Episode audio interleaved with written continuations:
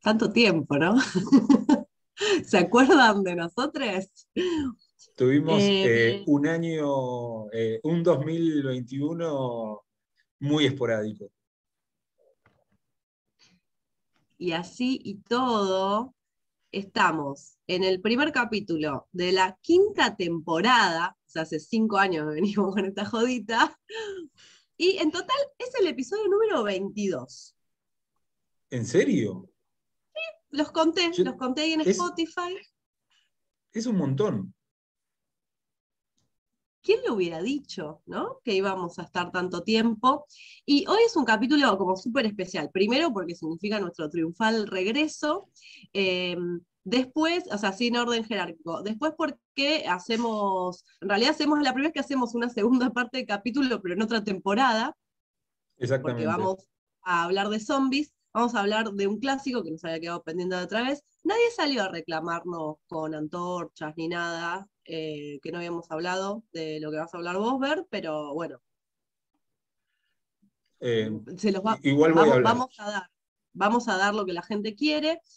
Em, es el primer capítulo que grabamos de manera internacional, dado que Bernardo se encuentra en otro continente. Sí, este. Sí. Sí. Y es el primer capítulo eh, en el que tenemos de invitado a alguien eh, muy especial, porque es uno de los autores de una de las obras que vamos a conversar. Nunca nos había pasado eso. In situ. Acá mismo en el, YouTube, desde, desde, su casa, gracias a la tecnología, em, tenemos invitado a Juan Pisano para hablar de zombies y de su novela de zombies, pero no digo más por el momento. Sí, y bueno, y este capítulo de zombies lo grabamos justo, no sé si saldrá, pero lo grabamos justo en Semana Santa, que el domingo, eh, que zombie sale, ¿no? Miércoles, siendo miércoles de ceniza, quedan solo cinco días, claro, para el zombie. no, queremos ofender a nadie, pero bueno, sí, es un muerto que volvió a la vida. Entra, entra, en la, entra en la categoría entra en la categoría. Eh, así que bueno, bienvenido Juan, esperamos que te sientas cómodo y nada, que nos cuentes cuál es tu experiencia en la narrativa Z, en el, imaginario Z. Bueno, gracias por la invitación, antes que nada, un placer. Creo que, creo que es la primera vez, de hecho, que estoy para charlar sobre zombies eh, en algún espacio que no sea la intimidad, digamos, de, de, amistad o ese tipo de cosas. Así que nada, estaba muy contento, entusiasmado, nervioso a la vez por saber qué decir. Y porque, bueno, en primer lugar me defino como no soy un especialista, digamos, en la materia, eh, pero al mismo tiempo el, el, zombie está como en mi vida desde, desde muy chico, porque mm, en mi infancia, que coincidió con la época, una época, me parece a mí, de oro del cine de terror, digamos, fines de los 80, principios de los 90. Eh, la primera película de terror que vi, y yo con, mi hermana éramos muy fanáticos, la, que salía en el videoclub, íbamos, la alquilábamos, digo, vimos It en estreno, ese tipo de cosas. Eh, fui, a ver, fui a ver al cine Freddy Krueger 5, por ejemplo, la que te ponías los anteojos de los 3D. el 3D. El 3D, cuando e, esos 15 minutos de 3D fue mi primera experiencia de 3D en un cine, fue con Freddy me llevó mi, mi, madre en ese momento, porque no, yo era muy chico, creo que estaba en cuarto grado, una cosa así. Después te em, llevabas los anteojitos a tu casa, te los llevaba. un montón de tiempo. Sí. Y quería ver las cosas en 3D. Todo en 3D, claro. Aparte del 3D del azul y rojo, ¿no? Ese 3D. Sí, sí. Que antes había venido en las figuritas de Chromie, unas figuritas de Chromie que también tenía. Em, así que bueno, voy a hablar un poco desde eso, desde una experiencia este, vital y algunas ideas y cosas de un, como un surtido de zombies eh, de diversas áreas. Eh, bueno, esa primera película que vi es esta, que me, puse la remera alusiva, que mi mejor amigo que sabe mi vínculo con esta película me regaló esta remera, el, de El regreso de los muertos vivos, eh, en su traducción al español, que fue una película que vi de chico, la agarré medio de casualidad, no me acuerdo si en cable, en la tele, una noche, eh, estaba en segundo grado, estaba, fue, estoy casi seguro que era segundo grado, y, y estuve una semana sin dormir, básicamente. Este, tenía que llamar a mi madre para que viniera acompañando, porque me pasaba la noche mirando por la ventana esperando que venga la horda zombie. Pero bueno, fue mi ingreso al, cine de terror que nada, que hasta el día de hoy sigue siendo uno de, mis géneros favoritos, de ahí a la literatura de terror. Em, eh, Socorro del Saborneman es creo, mi gran libro de la infancia. Eh, después había otros eh, pequeños monstruos también de ella. Eh, pero Socorro es como un libro, y tengo todavía ese, lo tengo guardadito, ese libro de, esa época de primaria. Así que bueno, eh, esa es como mi relación con el zombie, es esa, muy atravesado biográficamente desde chico, muy marcado por, por, toda esa estética, pero al mismo tiempo eh, todo hecho desde una posición muy amateur, digamos. mi parte de investigación en literatura y eso va por cualquier otro lado. Y bueno, había, pensé en varios usos del zombie que me interesan, porque acá voy a ponernos un poco más este, con una pequeña reflexión eh, teórica, ¿no? Eh, que es cómo pensar al zombie, que era algo que a mí eh, a partir de la invitación me interesó, y bueno, y ahí recurrí a un, a un concepto muy socorrido últimamente, tal vez en las disciplinas de las humanidades y demás, que es la el del significante flotante, significante vacío, ¿no? Que me parece que funciona un poco así, el, eh, concepto sirve porque hoy en día el, ¿vieron? el, vaciamiento del significante se da por una sobresaturación de significado, no por ausencia, ¿no? Entonces el zombie está tan sobresignificado y tan, tanto ¿no? producido en todas estas últimas décadas que eso hace como que el, sentido flote y quería pensar un poco distintos modos de anclaje de ese, de ese flotamiento. Em, y voy a referir más que nada, bueno, a, más a producciones recientes, tal vez de los, de los últimos años, de las últimas décadas. Eh, y voy a empezar por lo más reciente de todo. Estaba pensando por dónde empezar y voy a empezar por lo más reciente. Em, hay, hay, una banda que hace, ellos le llaman, em, eh, es como una banda de rock progresivo no, quería la palabra que ellos usan, inventaron un término no progresivo que se llama poseidótica. Es una banda instrumental, no, no tiene voz, que a mí me gusta mucho. El, más conocido de sus integrantes es el baterista, Walter Broide, que era el baterista de Los Natas. Es una banda que fue un poco más, más famosa. Bueno, es una banda eh, convocante dentro de la, de la escena under, ¿no? Que por supuesto si no la conocen les recomiendo fuertemente. Eh, y hace un par de años, habrá sido en el 2017, más o menos, 2018, hicieron una, un, un, recital junto con Carca, eh, a Carca junto con Carca, que tienen una relación muy cercana a ellos, eh, hicieron un recital de todas canciones del rock argentino. Tocaron temas de Manal, Charlie García, etc. Y con la particularidad de que subieron al escenario vestidos de zombies. Hoy en día la, eh, y sacaron un DVD con eso, un CD, y son una caricatura de ellos como zombies. Y yo cuando lo vi dije, ah, No, me llamó la atención y después me quedé pensando, digo, bueno, porque en cierta manera, ¿por qué disfrazar? Eh, ellos a veces hicieron otro recital temático de eh, cyberpunk. Em, así todos disfrazados como con esa estética, y cada tanto meten ese tipo de cosas, les gusta la escenificación, ¿no? Eh, no, no, no salir siempre así con ropa de calle, digamos, al escenario. Eh, y era, ¿por qué vestirse zombie ese día, ¿no? El día que iban a hacer ese recital con carca, con canciones. Eh, y, en cierta manera el momento me impactó, me, gustó el gesto y me quedé pensando por qué podía ser ese sentido y me pareció lo interesante es que ese tipo de recitales cuando se hace en general o un disco que se hace es como el disco homenaje, ¿no? Eh, y me parecía que la, lógica de vestirse de zombie rompía totalmente con, el criterio del homenaje, era el anti-homenaje, ¿no? Era como decir, para volver a ese pasado solamente se puede volver cambiado, ¿no? Eh, como eh, todo, esto, ese pasado que en cierta manera canonizado y demás, es como revivir al rock de la muerte que la canonización le imprime, ¿no? Quiero decir, la mega de por medio, ¿no? Radio la mega de por medio. Mm, digo, todo bien con la mega igual, ¿no? Pero quiero decir, toda esa institucionalización del rock, lo que se llamó el rock nacional, vieron que se habla de rock nacional, que aparte es como es un término que se inventó este, con ese famoso recital para recaudar plata para la guerra de Malvinas. Bueno, en fin, hay toda una lógica con el término rock nacional que a mí no me, gusta. Eh, y me pareció genial el gesto, ¿no?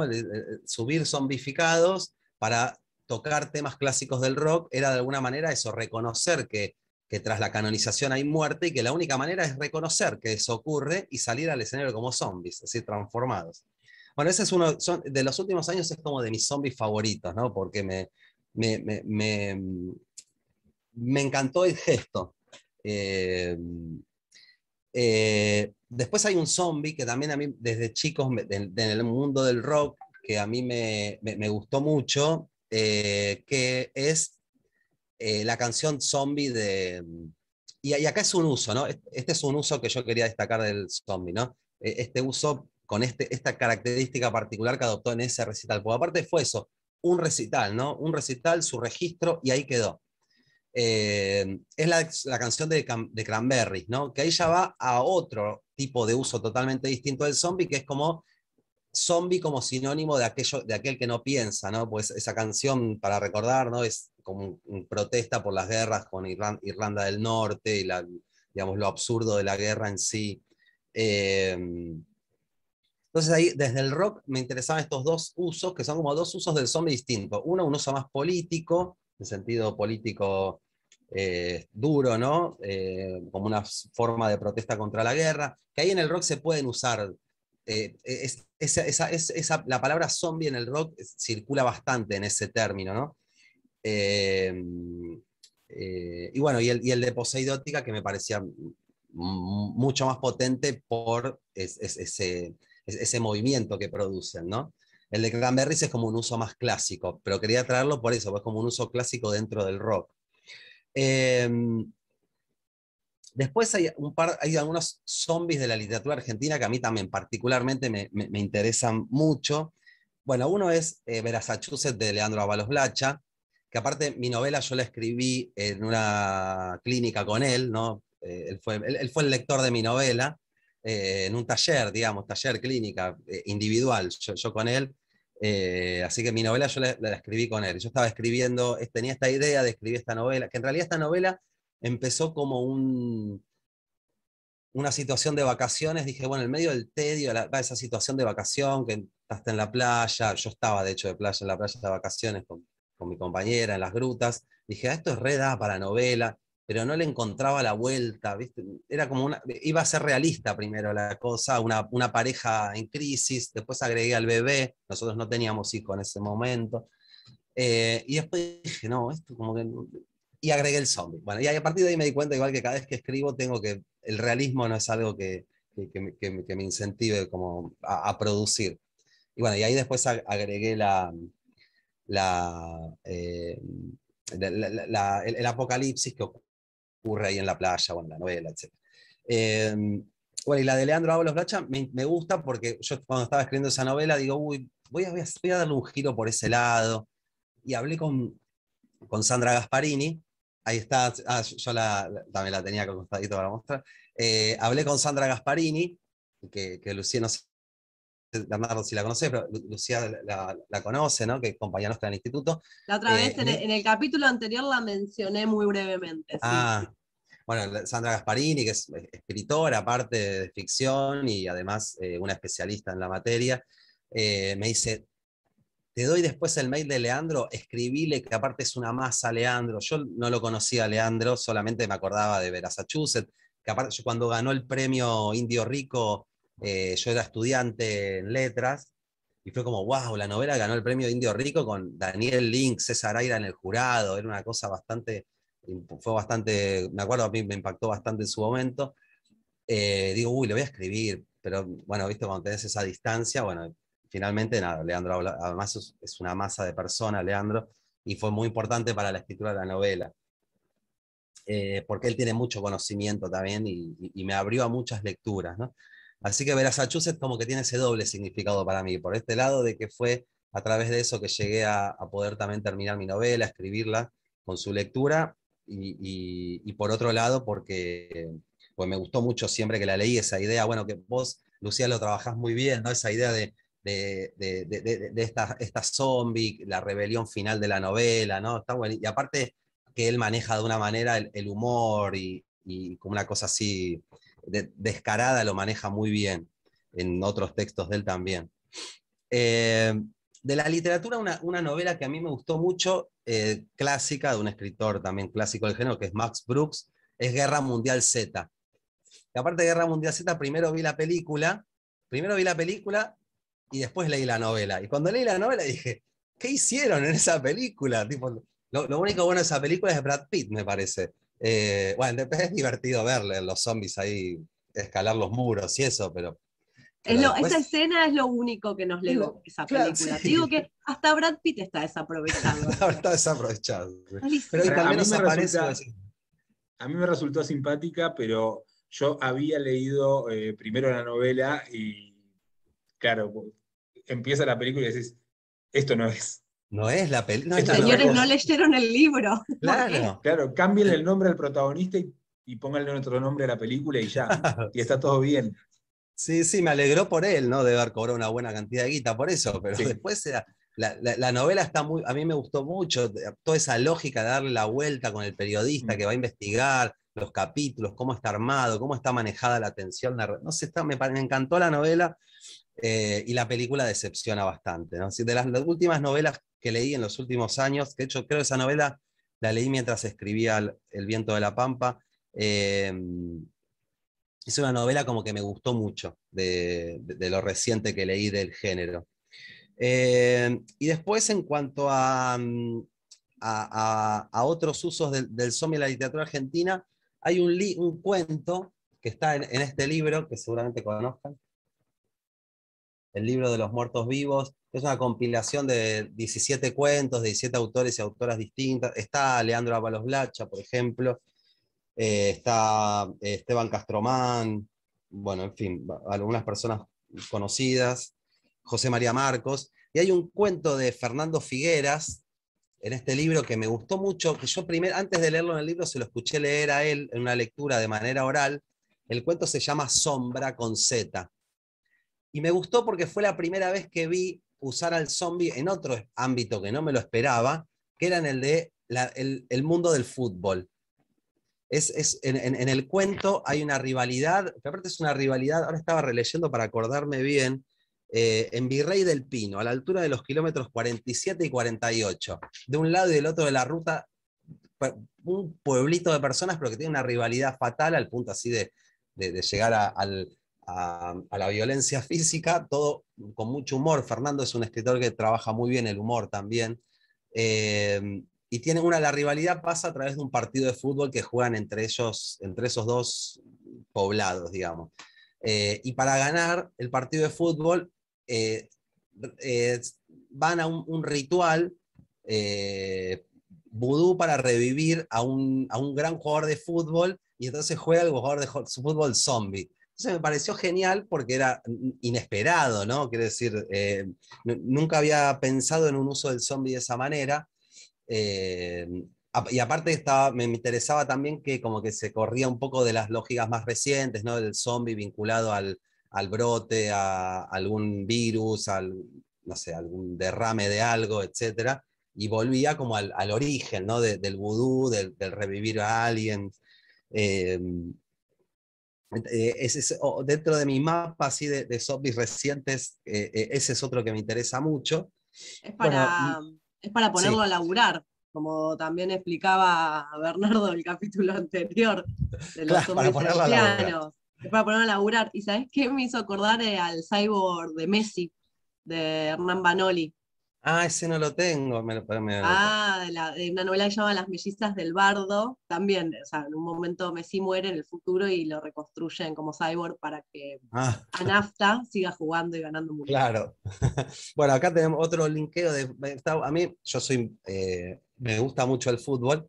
Eh, entra a veces en mi ficción la protagonista de la otra novela, El último Falcon sobre la Tierra, cuando estaba todo bien en el mundo, de la jugadora de fútbol. Eh, así que me gustó mucho. Y pero al mismo tiempo, yo algo que sí creo es que introducir, fútbol y literatura es una relación bastante problemática en un punto, eh, y, lo de Fernando Figueras me pareció como algo genial porque dije, claro, eh, introduciendo al zombie. Eh, y eso también es como otra, otra algo que, pensé mientras pensaba, preparaba las cosas para charlar hoy, ¿no? que a veces en, algo que ya está funcionando más o menos, introducís al zombie y, como en el caso de Poseidótica, ¿no? los homenajes al rock nacional, introducir al zombie resignifica totalmente lo que está pasando. Y lo mismo en el cuento de, Fernando Figueras, ¿no? la introducción de ese zombie, de ese, muerto resucitado, eh, eh, desbarata toda la lógica de lo que uno espera el, cuento cuando lo empieza a leer, porque el cuento empieza y uno parece, bueno, es un cuento que va en la línea de, los cuentos sobre fútbol de, Fontana Rosa y demás, ¿no? que lo respeto mucho, me gusta mucho Fontana Rosa, pero digo, bueno, otra vez esa lógica ¿no? De, por ese lado, y bueno, hace una cosa maravillosa Fernando ahí. Em, otro zombie de la literatura reciente, eh, y ya con esto voy, voy arribándome al final, es el Sarmiento zombie de Michelle Nieva. En, suenan, sueñan los gauchoides con ovejas eléctricas. Que a mí me gustó, bueno, primero de nuevo, porque lo maneja el humor muy bien. Ahí hay algunas cosas de ese, de ese zombie que es como un grupo de fanáticos de Sarmiento que quiere entrar a la vida de nuevo. Eh, eh, que, además eh, hace algunas, bueno, algunas cosas graciosas también con, con su fisonomía corporal y, su miembro, digamos. Y, y, bueno, me interesó, a mí me interesa en general lo, lo que hace Michelle, me gusta su literatura. Y, y, en ese libro, Soñan los gauchos con, con ñandúes eléctricos, eh, tiene un poco de cyborg, de robot, tiene un poco de zombie. Bueno, y ese Sarmiento zombie también me parecía, me parecía piola porque, eh, de nuevo, algo tan sobresaturado de significado en la cultura argentina como es Sarmiento, me parece también, de nuevo, lo, introduce a partir de, una lógica que, permite... Eh, repensarlo y además eso, introducir el, elemento del humor, que pone, en mi caso es algo que no, no, manejo tanto, me gusta, lo disfruto mucho, pero no lo sé manejar, eh, y él lo maneja muy bien. Eh, bueno, y por último, The Walking Dead, que para a mí fue una serie, no sé qué, opinan ustedes de la serie, para mí fue una serie que me, permitió volver al, al, zombie, que yo lo había medio olvidado después de, esas etapas de infancia, adolescencia, medio que no, había vuelto mucho a la figura del zombie, eh, y The Walking Dead me permitió volver. Y, pero lo más interesante para mí de, The Walking Dead, ahí ya otro uso del zombie, ¿no? Hablé como del uso en el rock, este uso de poseidótica para resignificar el homenaje, el vínculo con el fútbol de Figuera, etc. Eh, y, es, y ese caso particular particular me interesó mucho porque retoma algo también de las ficciones de zombies que, bueno, ¿qué va? Listo, el zombie viene y pudre todo. listo, se pudrió el mundo. Y bueno, ¿y ahora qué va a ser lo humano, no? Es, una pregunta que, el trabajo de Lucía también está a que, que, que, escuché el otro día en el ILH porque tengo que, me debo a la lectura de la reseña.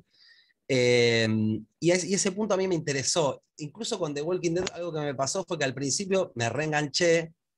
Después, en un momento, como, oh, bueno, ¿qué está pasando? ¿Hasta para dónde ir esto? Y después, hacia, no, no, no la terminé, de hecho, me debo el final, las últimas, creo la última temporada.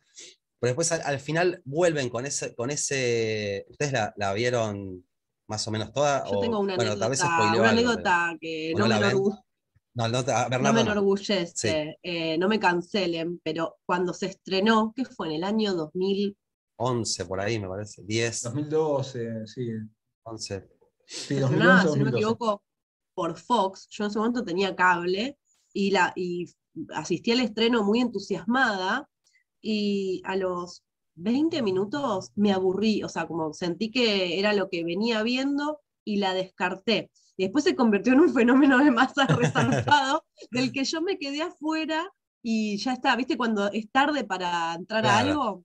Bueno, entonces cuento esto que voy a decir. Así que sí, sí. De dentro. Que al final me, gustó una vuelta de tuerca que le dan en una de las últimas temporadas, ya ni me acuerdo cuál, eh, que hay un grupo de personas que en lugar de pelear a los zombies, se introducen en la horda eh, sacan la piel del cráneo, el rostro y lo usan y se van como sumergiendo y van moviendo y reconocen como que es el nuevo orden del mundo y tienen que trabajar con eso. En fin, bueno, eh, más allá de que a mí en algunas temporadas me aburrió, me parecía eh, interesante que se haya vuelto, más allá también de lo que pasa en el cómic, ¿no? Me refiero estrictamente a la serie, que se haya vuelto como un producto masivo, un fenómeno, que sea un, laboratorio eh, para experimentar con distintas formas de organización de la comunidad humana, ¿no? Y al mismo tiempo de señalar y volver sobre ese tópico que es que algo extraño que viene como a desbaratar el, más o menos la vida tranquila que tenemos, introduce un elemento que señala lo frágil de la organización de la comunidad política humana. ¿no? eso, siempre lo vi, me interesó verlo desde ese punto de vista, como una especie de, de, banco de prueba, de laboratorio, en donde experimentar distintas formas de... Porque para mí la serie es eso, ¿no? más allá del zombie, es, son todas tras temporada se va como experimentando con distintas formas de organización. Como que hay una temporada que está un poblado que viven todos súper tranquilos, aislados, y que parece que está todo bien. Bueno, y viene Rick James y toda su banda y dicen, che, no, está todo mal, hay que agarrar armas, hay que... Y bueno, después las, otras lógicas como de sociedades más eh, autoritarias y demás. Eh, y a mí, a mí, en particular me, me interesó siempre eso de Walking Dead. Y dentro de la lógica del consumo de series, a, eh, mí sí me produjo eso de, ver un capítulo. Ver un me acuerdo, la empecé a ver ya cuando había tres, cuatro temporadas. Eh, la empecé a ver en unas vacaciones. Eh, este, eh, en el celular, tipo en carpa, en el celular, y en, me acuerdo que en un momento era tipo, se me acaban los, dos datos y yo seguía viendo. Eh, eh, así que bueno, bueno, eso es un poco mi recorrido de, los zombies, de mi consumo de zombies y de zombies que me gustan, me interesan del último tiempo. Ahora que lo pienso así, un poco viendo en retrospectiva lo que planteé, todo de hecho son zombies, creo lo más de Cranberries, bueno, y, y la película esta, ¿no? Que apenas la mencioné en el rasgo de lo, biográfico. Bueno, así que un poco esa es mi, experiencia vital y mis relaciones con, este, con el zombie a partir del gusto y, de la biografía. Muy variadito. Variado, sí. Bueno, y un, un, poco ahora que también lo miro así como retrospectiva, están como anclajes en lo que mi vida más o menos se ancla, que es la literatura, el rock más o menos pesado o tirando a pesado em, el fútbol. Sí, porque no lo dijimos, pero se debe ya haber notado que eh, Juan, vos sos investigador. Vos eh, trabajás ahí en el Instituto de Literatura Hispanoamericana y, eh, bueno, investigás gauchesca, ¿no? Y siglo XIX. Em, se, entraron los zombies en tu novela, en tu faceta de escritor. Pero bueno, tenés, tenés una mirada también como de los fenómenos eh, literarios o, también en las series, una, mirada, eh, nada, que, pregunta, digamos, porque también, justamente al ser un producto que, suele ser tan masivo y de consumo por lo general fácil, quizás lo más común es no hacerse demasiadas preguntas. Cuando vemos una película de zombies de hecho, no me acuerdo si hicimos el comentario hater en el capítulo anterior de la película de Zack Snyder. no sé si la eh, vieron. ¿Cuál? ¿Cuál? La del año pasado. Ah, la del año pasado no, no hicimos, no hicimos ningún tipo de comentario. Ah, porque Zack Snyder tiene, eh, tiene también la actualización de eh, Dawn of the Dead. O sea, de la segunda de Romero hizo una, una actualización que a mí me gusta. ¿Cómo está? Pero, la, la, de, la de 2004. Sí. ¿De qué año es esa? Sí, sí, esa está, está buena. A mí sí, 2004-2005, no me acuerdo. Esa a mí me gustó. Que es la del, la del, shopping. La del shopping, sí. La del año pasado, confieso que la, vi, pero me quedé medio dormido en una parte, no, sé, no la, no, la, no, no. Dije, bueno, después la veré de nuevo y nunca llegó ese día es, un, es una cosa tan ya regurgitada, ¿viste? Como ya tan masticada, te la mandaron ahí, está todo tan, eso, mm. tan, tan repetitivo, tan solidificado. Me pareció re interesante, mm, no sé si era lo que querías decir, pero la idea hasta incluso que, o sea, involucrar al zombie revive, O sea, que mm, el zombie puede ser elemento catalizador, pero puede además estar em, volviendo a la vida o revivificando un género, una convención. Em, mencionabas a Ábalos Blacha, habíamos comentado la vez pasada, yo hablé sobre todo de literatura argentina, había comentado varias obras de literatura argentina reciente, eh, habíamos hablado de Massachusetts, eh, Leandro Ábalos Blacha, o sea, como em, en su desfachatez que, manejan todos sus libros, em, rompe bastante con la tradición, porque para empezar ni siquiera tiene horda, digamos, es una zombie comandando, después aparecen al final, pero bueno, no resultan amenazantes ni, nada. Em, después con lo que dijiste de las bandas musicales,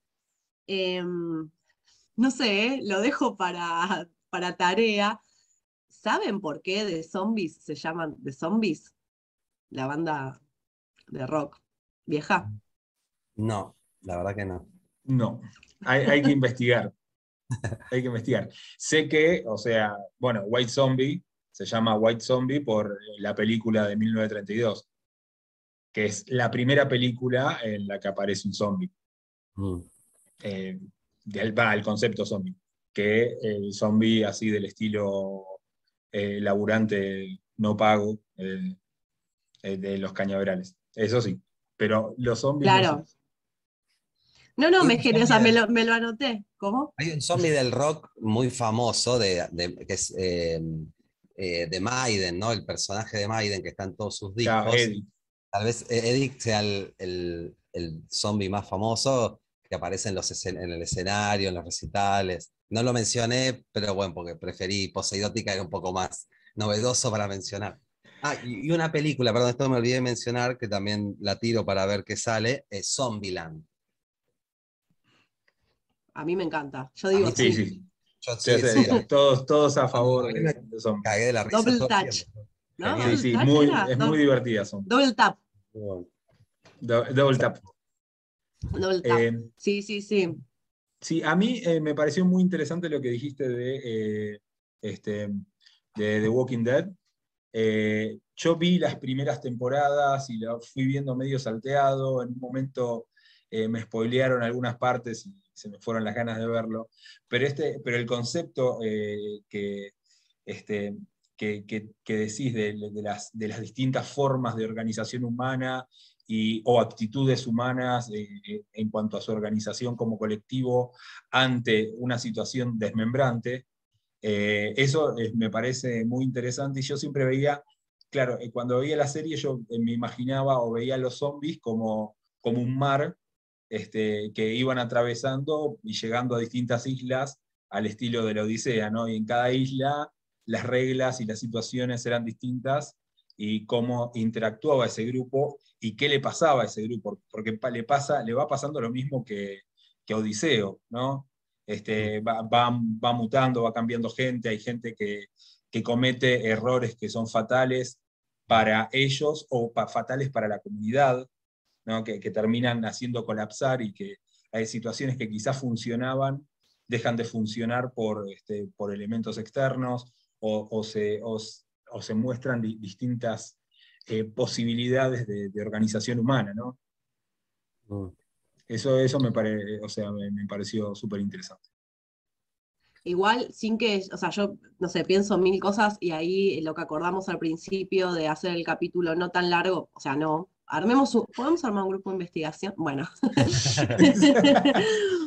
Porque digo, ahí el zombie aparece como de fondo, eh, me mm. parece que un poco igual que lo que pasa en tu novela, Juan, que es lo que mm. yo voy a comentar, eh, pero lo que hace, por ejemplo, Avalos Blacho, es, eh, Blacha es poner al zombie, bueno, ahí como, como, o sea, como agente del cambio. O sea, porque si la pregunta es, todas estas ficciones apocalípticas, posapocalípticas, la pregunta es cómo sobrevivimos, Em, el zombie, bueno, lo que decías al principio, no ese significado se puede llenar. El zombie puede ser em, la amenaza, que podría ser cualquier otra cosa. pero está el zombie, porque es el, no sé, es el elemento que tenemos ahí a mano en nuestra cultura. Eh, o el zombie de pronto puede ser eso que, revive, que está accionando, ¿no? En esa, en esa paradoja de, estar muerto pero vivo y de resultar, como creo que pasa en tu novela, menos amenazante que, los sobrevivientes en sí. Claro. Em, y, al principio dijiste algo sobre el tema del zombie em, en relación con reivindicar el pasado. Y ya me meto de lleno en tu novela, pero antes, una, un libro que me olvidé de comentarlo otra vez, y creo que también dejé fuera a Sarmiento Zombie, cómo hice eso, pero creo que habíamos hablado de los gauchoides, ¿no, Bernardo, en un capítulo? Ya estoy mayor, 22 capítulos son muchos. Sí, sí, sí eh, hicimos un capítulo de cyborgs y, de, y vos hablaste del cyborg de Messi, así que eh, también hablaste de los de los gauchos. De los gauchoides. Y me olvidé de ese relato fantástico que estaba anunciando Juan, que también lo recomiendo un montón. Michelle Nieva es un autor muy grosso, muy divertido. Una profesora que yo conozco de historia, eh, que da clase de historia, eh, Jimena Espeche, eh, usaba el cuento para, para, empezar las clases, el cuento de Sarmiento Zombie para hablar de, de, porque ella da historia intelectual en Latinoamérica y usaba ese cuento para empezar a hablar de Sarmiento también para, para desacomodar al, al, público, ¿no? Claro, los estudiantes le, decía leer eso al principio y era, ¿a dónde va esta mujer? Eso estaba bueno. Por un momento pensé que era, em, dijiste profesora de, secundario y dije es un ah. montón para adolescentes es un montón ese relato porque sí, tiene una cosa como muy gore y bastante disruptiva. Em, no mencioné este libro que no es conocido y llegó a mis manos por pura casualidad, se llama Argentina Zombie. ¿Lo conocen? De Luciano ah, No. Es una colección de relatos em, en plan de explicar eventos importantísimos en la historia de la fundación de la nación, pero en relación con zombies. Mm. Em, no sé, por ejemplo, em, los avances tecnológicos son producidos a partir de eh, que hombres y mujeres se las ingenian para combatir a los zombies, ¿sí? Nuestros habitantes originarios, o sea, antes de todo, eh, tuvieron una idea revolucionaria, la boleadora, ¿no? que era para eh, llegar a los muertos vivos que los acechaban. Y así, eh, nada, o sea, no, quería dedicarme específicamente a este, pero hay uno de los capítulos que me encanta, eh, el cuadro este del niño con la madre muerta por la peste negra, eh, de Juan Manuel Blanes, que creo que está en el Museo de Bellas Artes, es un cuadro muy conocido, son unos médicos entrando a una habitación, está la madre muerta por la peste y un niño bebé, un bebé ahí como al lado del cuerpo de, muerto mm. de su madre. Bueno, por ejemplo, en el libro es eh, un niño zombie. La peste en realidad fue un brote, uno de los brotes que asoló Buenos Aires. Y eh, bueno, nada, es eso, es, la, es plantear una historia de la Argentina eh, en clave Z y explicar eventos importantes al modo más ucrónico, eh, como si siempre en, nuestra, en nuestro territorio hubiera estado la amenaza. Y ahora sí. Eh, el viento de la Pampa los vio, en realidad salió después de que grabamos el primer capítulo, porque ¿qué se publicó? ¿En noviembre, diciembre del 2021? el 27 de noviembre la presenté. Sí, ahí salió, así que se empezó a distribuir en diciembre, sí. Bien, he publicado por el mismo sello de la primera novela de Juan, que también recomiendo un montón, pero no hay muchos monstruos ahí en el último Falcon sobre la Tierra, así que no sé si lo podemos, no sé si lo podemos nombrar por contrato en el podcast.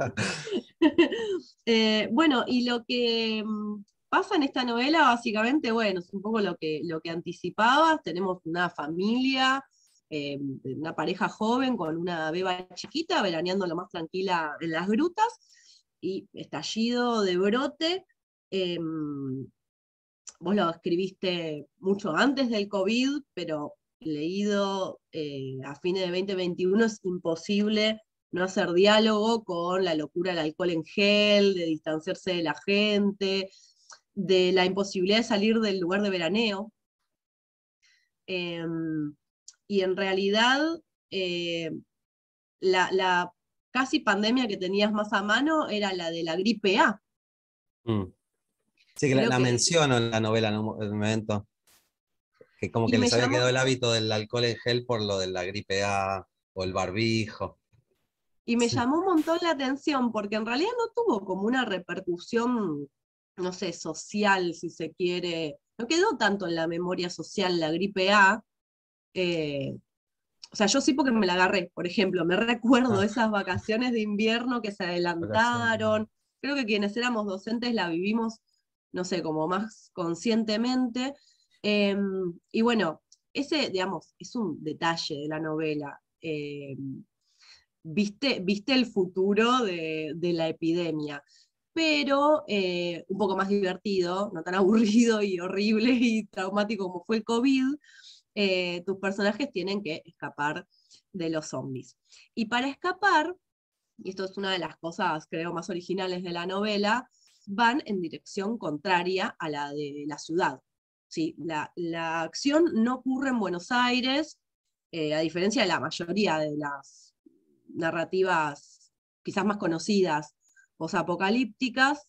Eh, y además eso, la invasión zombie por lo general está más en el centro urbano, en las representaciones de los últimos tiempos. Vos mandás a tus personajes adentrarse en el, en el, sur, en la pampa patagónica, en la pampa supuestamente desierta, que por supuesto no está nada desierta, porque está llena de zombies, de zombies gauchos. En un momento están ahí como un fogoncito, tomando unos matecitos, y de em, sobrevivientes que como, gauchos matreros, dice literalmente el narrador, van ahí saqueando los caminos, amenazando al resto de los otros sobrevivientes. Em, lo que te decía, lo que decía hace un ratito, la amenaza verdadera no son los monstruos casi, porque los enfrentamientos, si bien tenés algunas escenas de, acción dignas de The Walking Dead, serie que el protagonista vio, eh, y que gracias a eso sabe al toque cómo actuar, o sea, a diferencia de nuestra respuesta con la epidemia del COVID, que fue como tipo, ¿qué hago? Tengo que, tengo que ponerle la bandina a la, no sé, a los zapatos cuando entro, ¿no? Tengo que chuparle la bandina, que no sabemos qué hacer. Acá los personajes de toque eh, saben cómo emprender la supervivencia porque, por supuesto, tienen los mismos eh, consumos culturales que, que los lectores. Y acá también hay una cuestión como con el futuro, pensando en el género de la novela, que por momentos es un presente alternativo. No hay muchas marcas de, futuro. O sea, la, invasión está, está ahí pegadita. Gracias entonces a, esos consumos culturales contemporáneos, recientes, los personajes saben cómo sobrevivir, saben qué, mm, qué cosas tienen que, agarrar para, digamos, de alimentos, de medicinas, de armas, pero lo que a mí me parecía es que la clave para la supervivencia, y acá hay una novedad con respecto a, la literatura Z, porque no es solo sobrevivir, me parece que también la pregunta es qué pasa después, sino es alcanzar incluso una mejor calidad de vida que al principio, porque es verdad, al principio es una pareja medio desgastada, con esta beba pequeña que alteró la dinámica familiar, eh, que bajó el deseo sexual, hay, una cuestión con la intimidad, con el disfrute, y los personajes van eh, erotizándose con la invasión zombie, podríamos decir, empoderándose, em, Amalia como, como mujer, sintiéndose cada vez más fuerte, cada vez más sexy, podríamos decir, Hilario sintiéndose también cada vez más viril, ¿no? Hay una, cuestión ahí eh, de género eh, que aparece de, identificación con, mandatos de género que se terminan disfrutando. Esto lo estoy pensando ahora. Eh, se sienten más fuertes, más conectados entre ellos a partir de eh, tener que enfrentar la, amenaza. Y realmente, sin hacer spoiler, no quiero decir quizás, no sé cómo termina, pero van pasándola cada vez mejor, van sintiéndose cada vez más cómodos y, más cómodas en, el, en, ese, en ese contexto posapocalíptico, y creo que tiene que ver con el lugar y el modo en el que van a emprender la supervivencia, que es justamente el, desierto eh, a, los Sarmiento, ¿no? Porque es ese desierto del siglo XIX que vos investigás el que aparece ahí, el que está lleno de malones y de gauchos. Y cuando Hilario consigue un caballo y sale como un vaquiano a, investigar, que puede recolectar. Es como si encontrara su, identidad, ¿no? Su, o, al menos una piel que le queda tremendamente cómoda. Pero no por eso es que, no sé, hay una reivindicación del pasado y punto, o una, no sé si hay no creo que haya una añoranza del pasado, una nostalgia, no hay un mensaje de el siglo XIX era mejor.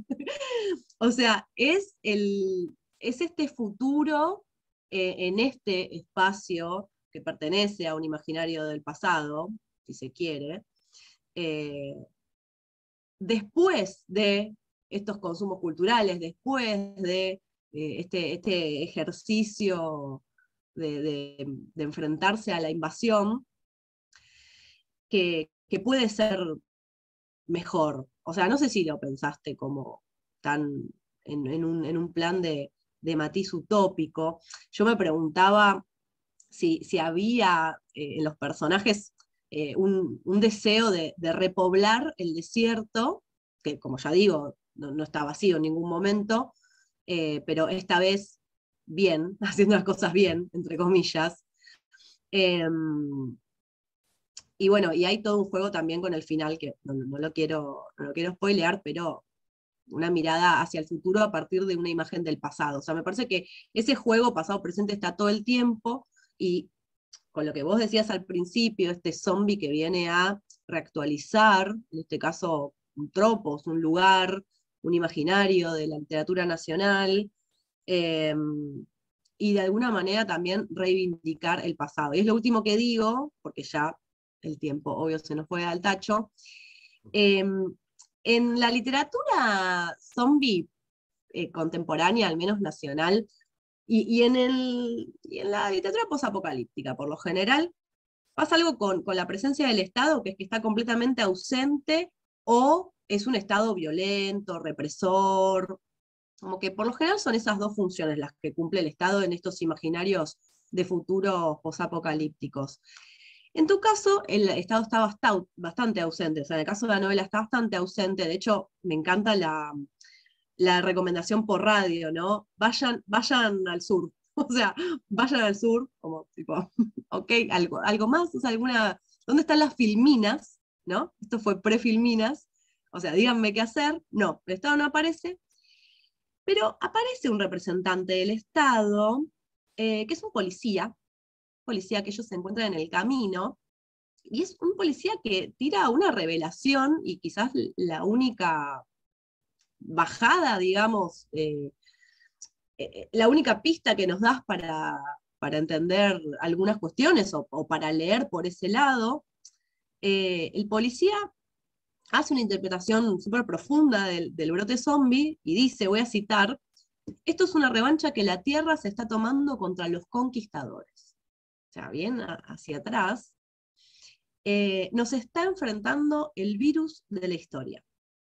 Entonces, yo pensaba que acá el muerto que vuelve, el zombie, no, no lo hace tanto con, con sed de, de venganza, ni siquiera con hambre, sino como con sed de visibilidad, ¿no? De vuelta, como si viniera a, a, traer, a mostrar, o al menos con su presencia, a conformar un espacio en el que hacerse ciertas preguntas del pasado. Todas esas cosas y más, pero me estoy reprimiendo por el tiempo pensé cuando, cuando leí y releía tu novela.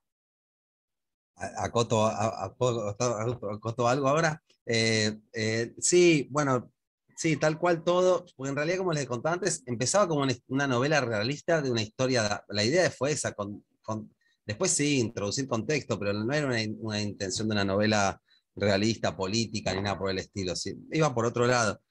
Y sí, el zombie, los zombies reviven a la pareja. Eso es algo que, me quedé pensando cuando escuché la, tu ponencia en el ILH, que cuando que, hablaba, que había una lectura comparativa con la de Horacio, con Bertini, que creo la tengo por ahí.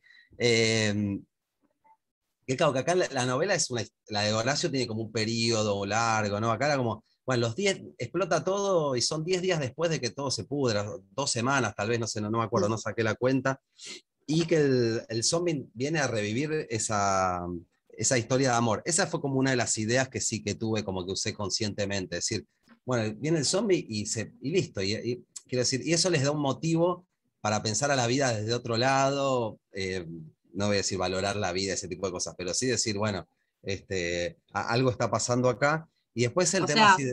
sí. Perdón, un tip para revivir la pasión en la pareja.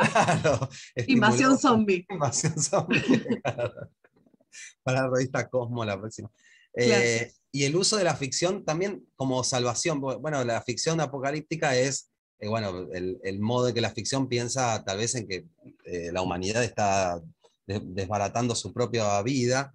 y acá, es que yo lo, que pensé, que después lo vi, yo empecé a ver Los Soprano hace muy poquito, que tengo HBO, Max, y vi Los Soprano y dije, ah, me la redebo. Las películas de mafia fueron otra de mis cuestiones de infancia, Buenos Muchachos, El Padrino, y todas esas películas en mi adolescencia estuvieron muy presentes y siempre me quedó pendiente Los Soprano. Y cuando vi Los Soprano ahora, todo el tiempo en Los Soprano se habla de las películas de la mafia.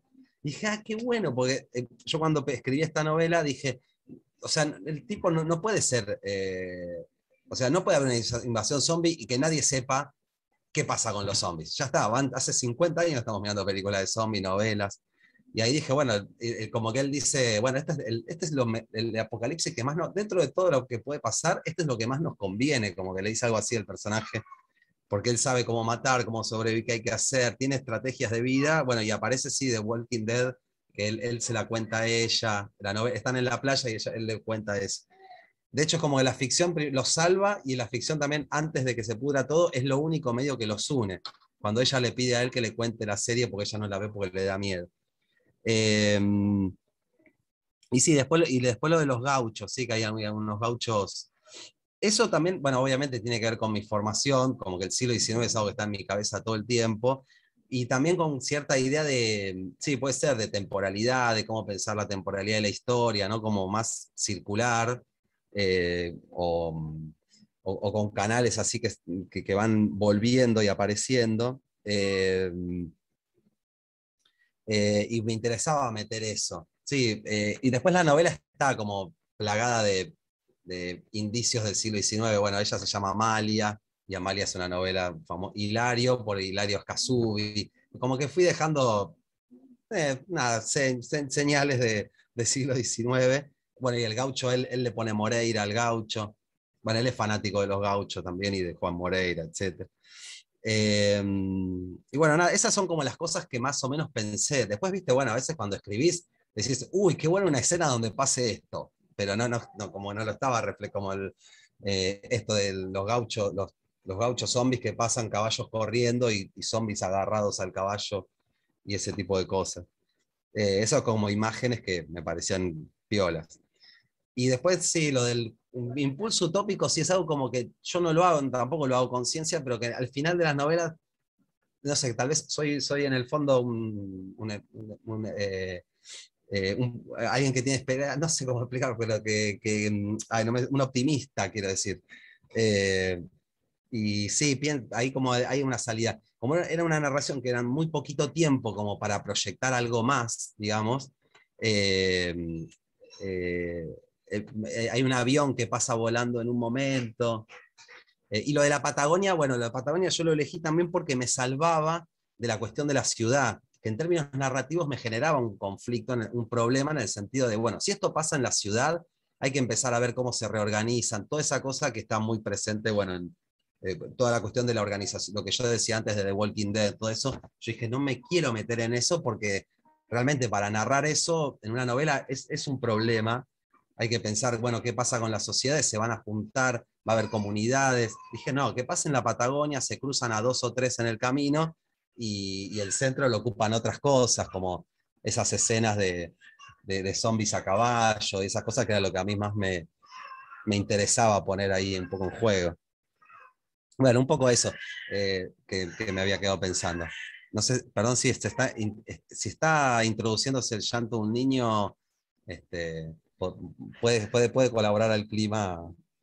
Este, al clima de. ¿Qué estará pasando con ese niño? Esa es la pregunta. Claro, ¿qué, cuál, es, ¿cuál es el afuera? ¿Estás ahí en tu búnker anti-zombie? Yo me tuve que poner eh, auriculares porque empezaron a taladrar algo cerca. Em, pero sí, me encanta el detrás de escena, ¿no? Como bueno, a tu pesar, eh, o, por un motivo que nada tenía que ver, de pronto nos mandaste a, pensar la invasión zombie en, la Patagonia y todas las cosas que se pueden trabajar a partir de ahí. Más allá que también la Patagonia es un lugar que, me encanta, es el lugar que más fuimos de vacaciones, nos, fascina, de hecho siempre tuve el sueño de uh, ir a vivir al sur, qué sé yo, ese tipo de cosas. Es un lugar que me encanta y me gustaba como escenario. Y esa ruta que ellos atraviesan, que es como lo que se llama la ruta del desierto, que es tal cual un lugar que hace como 300 kilómetros y hay un pueblito y nada más, también me parecía, bueno para, para esta novela. Bien. Eh, bueno, este, gracias por, por compartir eh, a mí eh, me parece interesante esta, esta, cuestión de, campo-ciudad y pensando al zombie como un bicho de ciudad, ¿no? un bicho que necesita la, este, este, la, cuestión multitudinaria, ¿no? La de zombie es muchedumbre en un sentido. Y me quiero, pero quiero tomar lo primero que dijiste, Ignacio, cuando empezaste a hablar de zombies, que es esta cuestión de la relación entre significante y significado. Este, eh, el zombie, más que ningún otro monstruo, es un, es un cuerpo, es un significante vacío, ¿no? es, un, es un cuerpo que vuelve al que en general le sacaron su significado. Y como recurso de creación es eh, muy interesante este, y muy conveniente muchas veces porque eh, cada autor lo llena con el significado que le quiere dar. Este, e incluso un mismo autor puede ir cambiando ese significado este, sin, traicionar la lógica de, su, este, de los relatos que, elija. Eh, yo, como dijo Lucía, voy a hablar de una película que es una película emblema, que es eh, Night of the Living Dead, eh, que es de 1968, pero para entender un poco, quizás hago un, rapidísimo resumen de cómo llega al cine el zombie a partir de la novela esta que, o del diario de viajes de William Seabrook, eh, toma, eh, este, Universal toma, toma algo de esa historia y hace la película White Zombie, eh, que es así, son películas medio melodrama, después aparece unos años después, en el 43, una película que se llama Yo caminé con un zombie, que también está basada en unos diarios de viaje, de una autora y, y, que, y que retoman eh, esta idea más melodramática del zombie como una unidad o como una curiosidad o como algo extraño eh, o una anomalía. Y de ahí saltamos a las de los 50 que están eh, muy este, tomadas por la, por la cuestión de la Guerra Fría y el miedo al, este, este, digamos, bien macartistas, el miedo al comunismo, entonces el zombie es esa horda comunista que no piensa, ¿no? Y, este, y que es externa, porque ahí el zombie en general, en las, en las, películas de los 50, siempre pasa de ser creado, en los 40 era creado por una persona, por una entidad que los controlaba.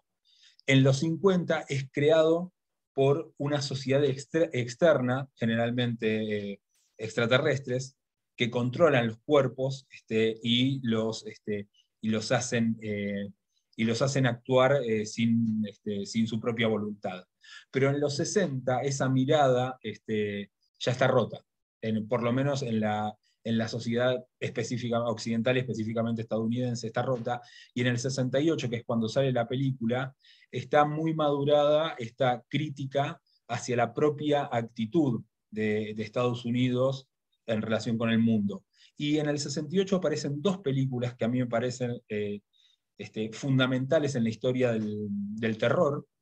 Eh, una es eh, El bebé de Rosemary, Em, y la otra es eh, La Noche de los Muertos este, Vivientes, eh, que, que, tienen en común este, este, esta idea o este concepto de que el peligro está, está adentro. Digamos, en el, en el bebé de Rosemary es la propia comunidad en la que vive la protagonista la que está alentando esa, este, esa aparición del anticristo y es la, la propia protagonista que lleva este, la carga este, de, ese anticristo. Y en la, este, en, la, en la película Night of the Living Dead son los muertos, este, los parientes, los familiares que vuelven este, y son ese peligro en un principio.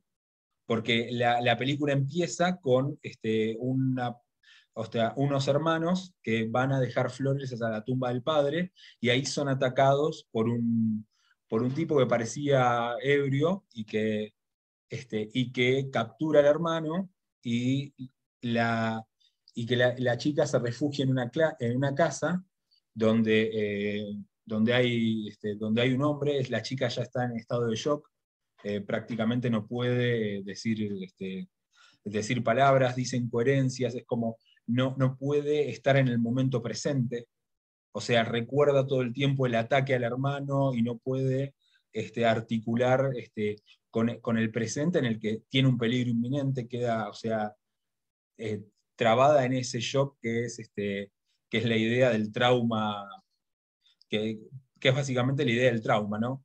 Y este, este hombre que está, en la, este, que está en la casa es el que pasa a ser un poco el centro y el protagonista, que es eh, una película en la que el protagonista va girando un poco y no, no terminamos de entender quién es, este, porque al principio parece la chica, y después el que toma este centro es este hombre, por momentos se deriva a, este, a una familia que está refugiada en el sótano, este, una pareja joven que también está ahí, que no saben qué hacer, si este, hacerle caso a la familia que está en el sótano, que claramente es la representación de estas familias de los 50, donde todo está bien y donde este, tenemos que mantener ese núcleo eh, familiar eh, en, el que, eh, en el que todo funciona, esa época de oro, por decirlo de alguna manera, cuando esa época de oro ya está podrida porque la nena, que es quizás este, el mejor personaje de la película y que aparece muy poquito y sin embargo es el emblema de la película, ¿no?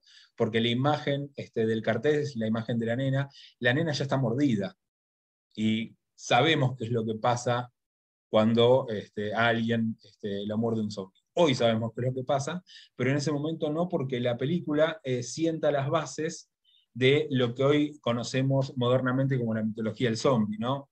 Este, el concepto eh, en la película está, bueno, el concepto de la, vuelta, el concepto de la necesidad de comer este, y de comerse a los otros, y eh, la cuestión de que el golpe o el disparo al cerebro es lo único que lo frena.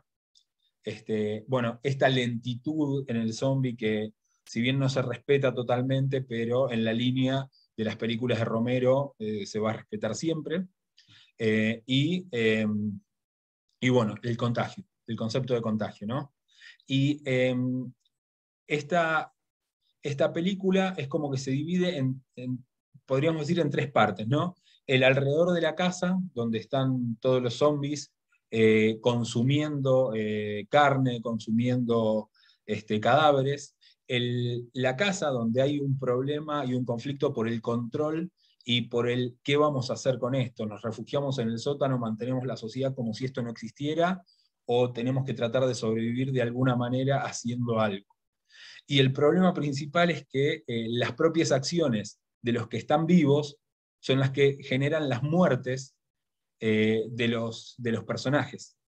¿no? Porque eh, un personaje mata a otro, otro comete un error y se prende fuego junto a su novia. Eh, y este, entonces los, los personajes que, digamos, el, único personaje que termina, hay dos personajes que terminan muertos por zombies, uno por la, por la hija y esta hermana vuelve a su hermano a reclamarla.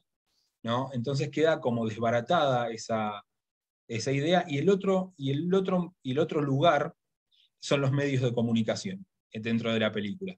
Porque primero por una radio y después, de una después de, por una televisión nos vamos enterando cuál es el problema macro. Entonces el problema macro está como presentado fragmentariamente y este, lo que vemos en realidad es eh, los problemas de este, este, problema micro que se, que se genera. Y ahí tenemos la explicación, la supuesta explicación, que es una explicación que le cabe más a la ciencia ficción que, al, este, que, a, lo, este, que, a, que a lo sobrenatural mágico, porque está este satélite que vuelve de Venus y que su destrucción provoca unos niveles de radiación extraños. No se termina de, de, confirmar eh, la realidad de esto, pero es la única explicación que se, que se da. Entonces, ahí hay, una cuestión eh, que tiene que ver también con, eh, con lo, que, lo, lo, que nos vuelve, ¿no? Esta cuestión de la tecnología que va, explora Venus y qué es lo que vuelve y qué nos vuelve a partir de ese avance tecnológico o a partir de esa búsqueda de invadir.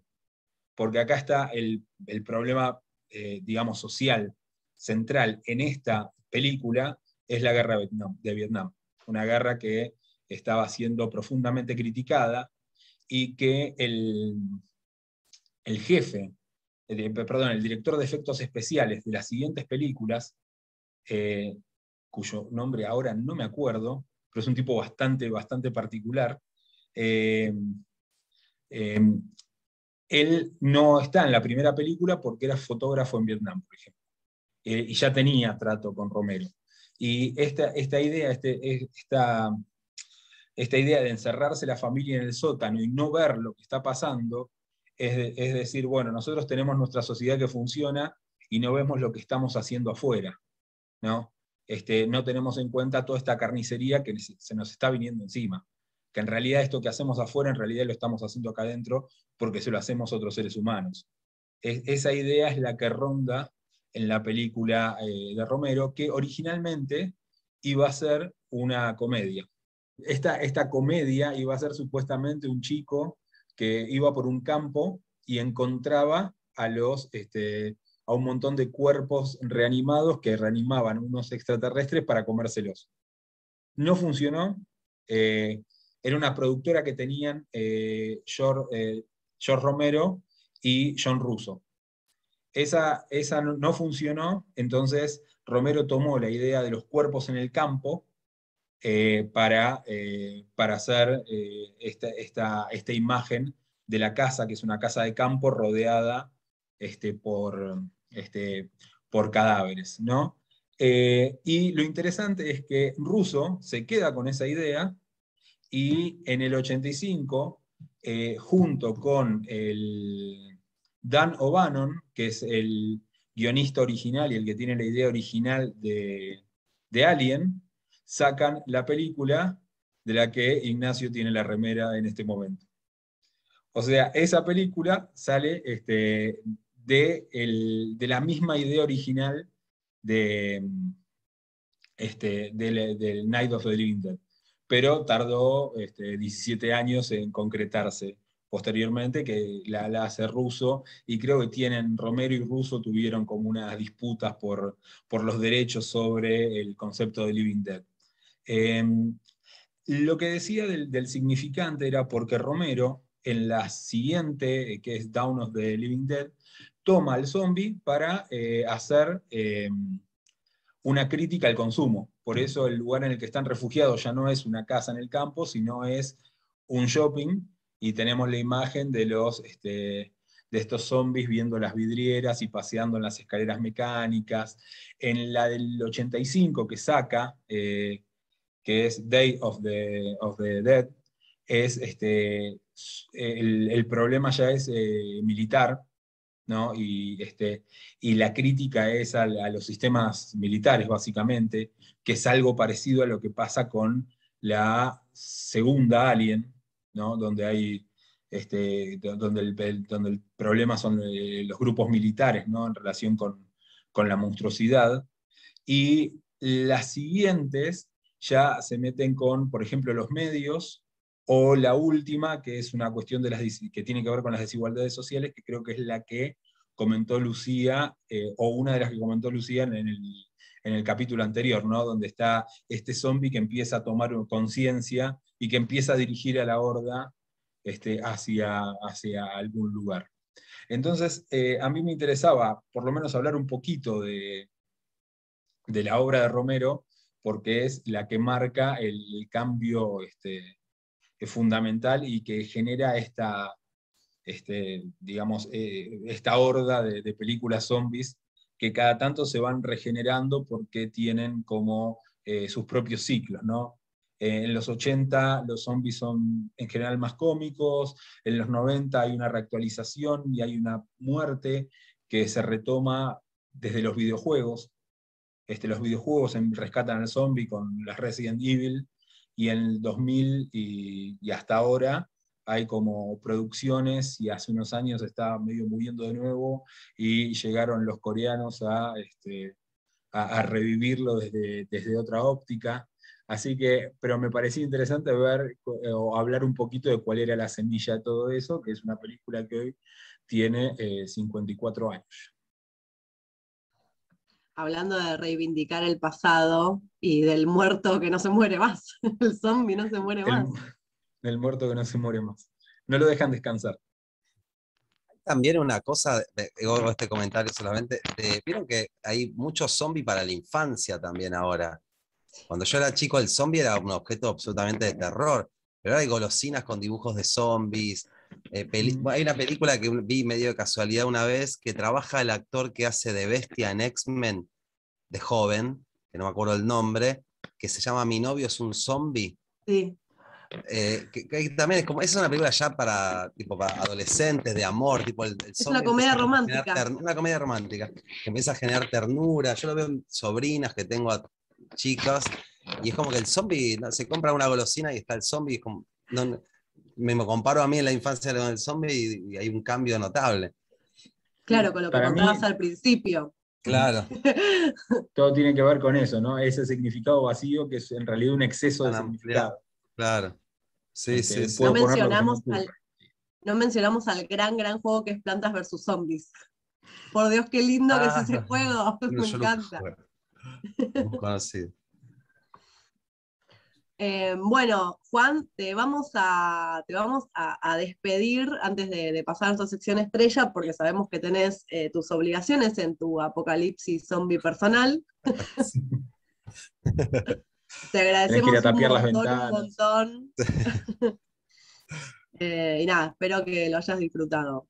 Bueno, muchas gracias por la invitación. Sí, la pasé muy bien, me encantó, me encantó el, todo lo que dijeron, Lucía, sobre mi novela y Bernardo, todo el análisis ahí, me encantó. Así que nada, bueno, muchas gracias por la invitación y bueno, que los zombies nos sigan encontrando, que sigan siendo un punto de encuentro. Te mandamos un saludo. Vayan a comprar su novela. ¿sí? Cuando terminen de ver esto, compren Tengo dos zombies que alimentar. Chao, gracias. Chao, Juan, muchas gracias. Y nos quedamos. ¿Querés decir algo más? No. Ah, te pusiste cara como expectante. No, no, iba, a hablar, pero bueno. Nos quedamos acá nosotros No, nos quedamos nosotros dos con nuestra sección estrella. Antes tengo que decir en serio que eh, es muy divertido de pronto tener como invitada a alguien que escribió, aparte de todo tan reciente, ¿no? Siento, Me siento revivificada, Bernardo. Sí, sí, eh, eh, vos eh, venís con, una serie de, cuestiones, ¿no? acá con, Ignacio, porque ah, no hablaste de su novela hace, hace poco. Sí, yo empecé, se escucha el taladro, ¿no? No, no. Ah, ok. Está bien.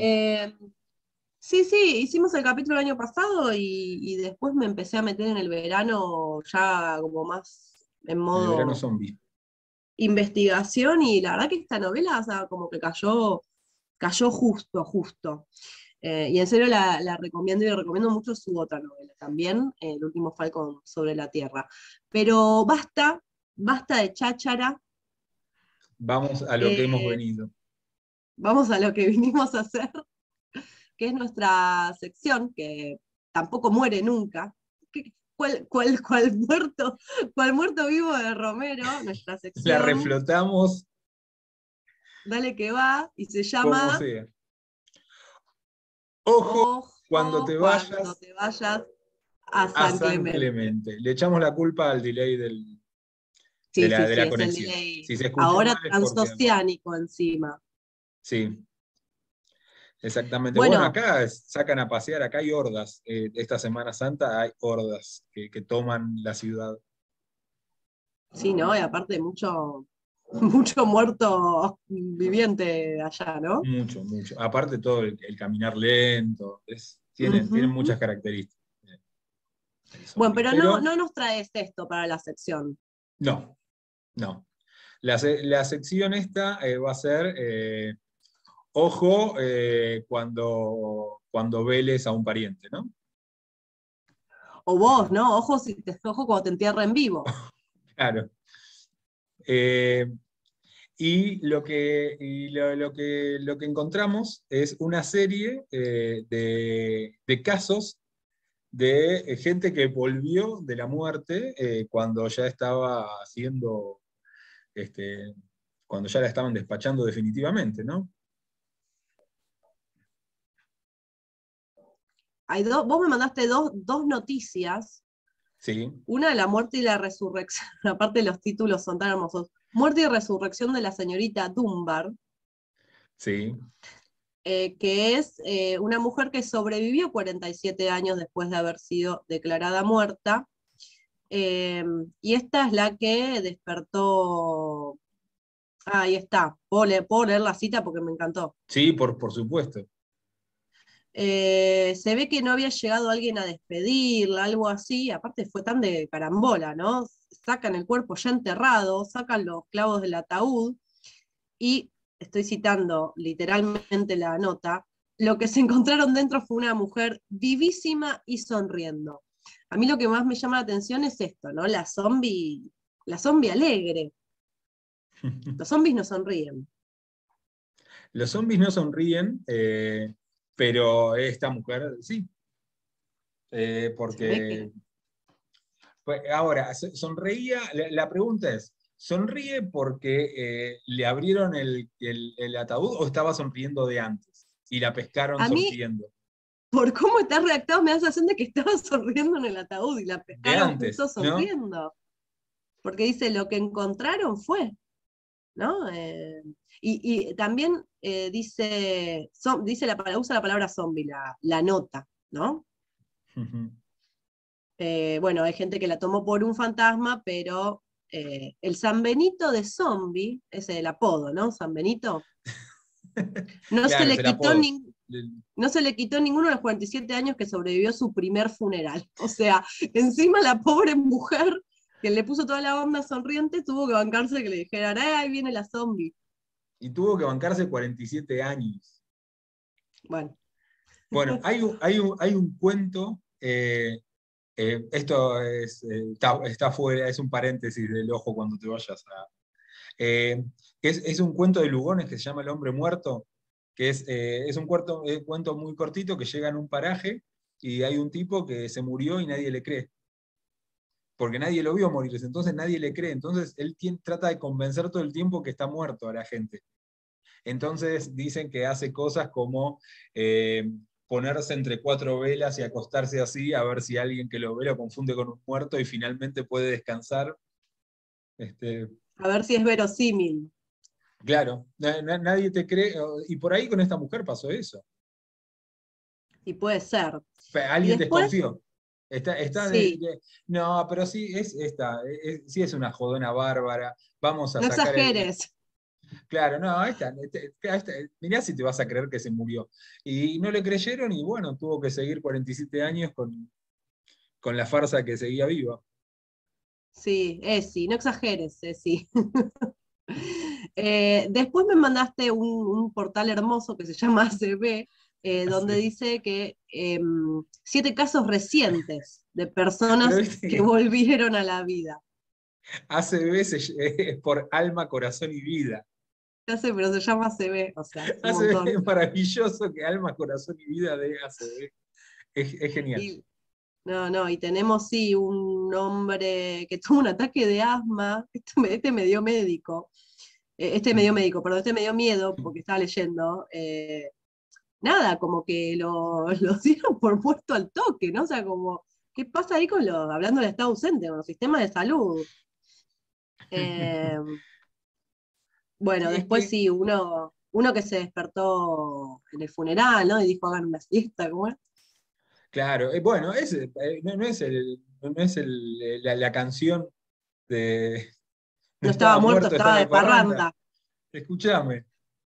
O como dice, ahí me gusta como dice mm, Jorge, lo resumo así nomás, no estaba muerto, todo lo contrario. Cada vez que dice eso me acuerdo de la canción, sí, no estaba muerto, estaba de parranda. Estaba de parranda. Eh, después uno que despertó en medio de la autopsia. ah, te iba a decir eso, el del el venezolano, que, despierta en medio de la autopsia y se dan cuenta porque sangraba y los cadáveres no sangran. Hmm. En teoría. Claro. Eh, y después el muerto que se levantó para preparar la comida.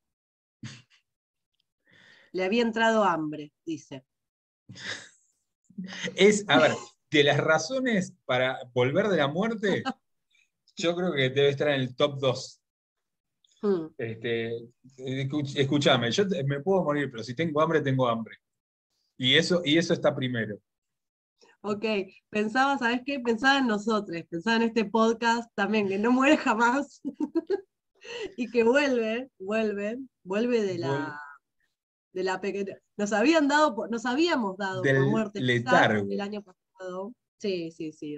en la semana de la resurrección volvemos. Seguramente este capítulo salga en YouTube después. Pero, como siempre, Bernardo, ha sido un placer enorme. Igualmente, además, hace mucho, mucho que no nos vemos, que no nos vemos. O sea, no, no, no te veía eh, así, hablando. Eras un montón de palabras o audios. Y ahora te veo. Tomé carnadura, diríamos. Tomamos carnadura. Exactamente. Y bueno, también les agradecemos a quienes escuchen, les pedimos, eh, nada, que nos sigan en las redes, todo eso, que se suscriban al canal, que, nos recomienden a sus amigues, a sus enemigues. Y gracias a Ignacio también. Ah, sí, por supuesto, gracias a Juan Ignacio Pisano. Y, y nada, pueden sugerir monstruites también, ¿no? Sí, estaría bien. A ver si así, seguimos con las resurrecciones. Claro, a ver si hacemos una temporada un poquito más prolífica que la del año pasado. Sí. Bueno. Bueno, será hasta, el próximo capítulo que esperemos que no sea en 2023. Besitos a todos.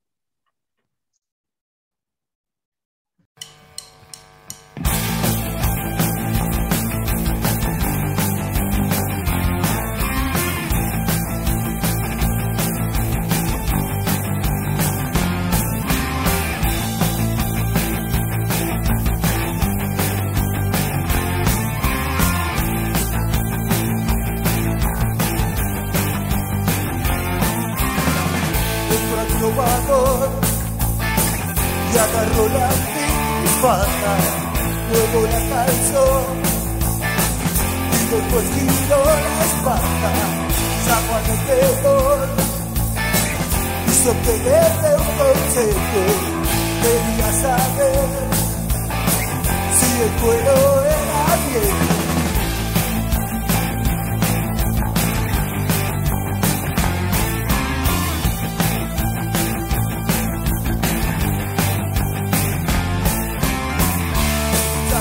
Pudo pensar, comenzó a transpirar, se le iba a dar.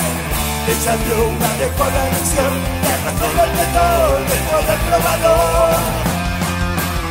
Sin perder tiempo, aprovecharon, la hicieron corta y se borraron.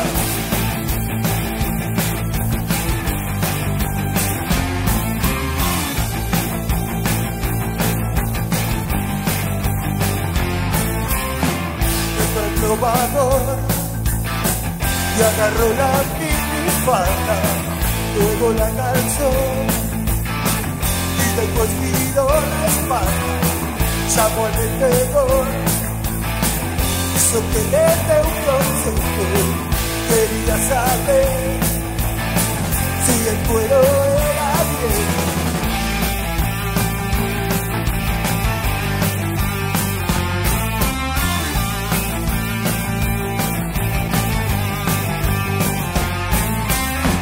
El muchacho no pudo pensar, comenzó a transpirar, se le iba a dar. Ella una adecuada lección, le arrastró del vendedor dentro del probador. Sin perder tiempo, aprovecharon, le hicieron corta y se borraron.